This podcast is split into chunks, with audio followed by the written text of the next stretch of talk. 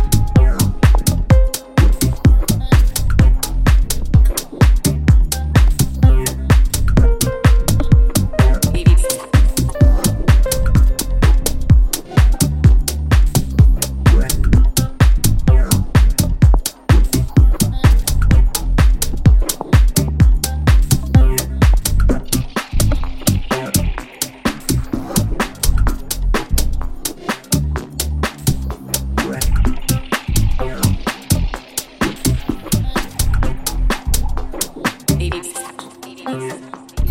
us on Facebook, Twitter, Instagram, and YouTube.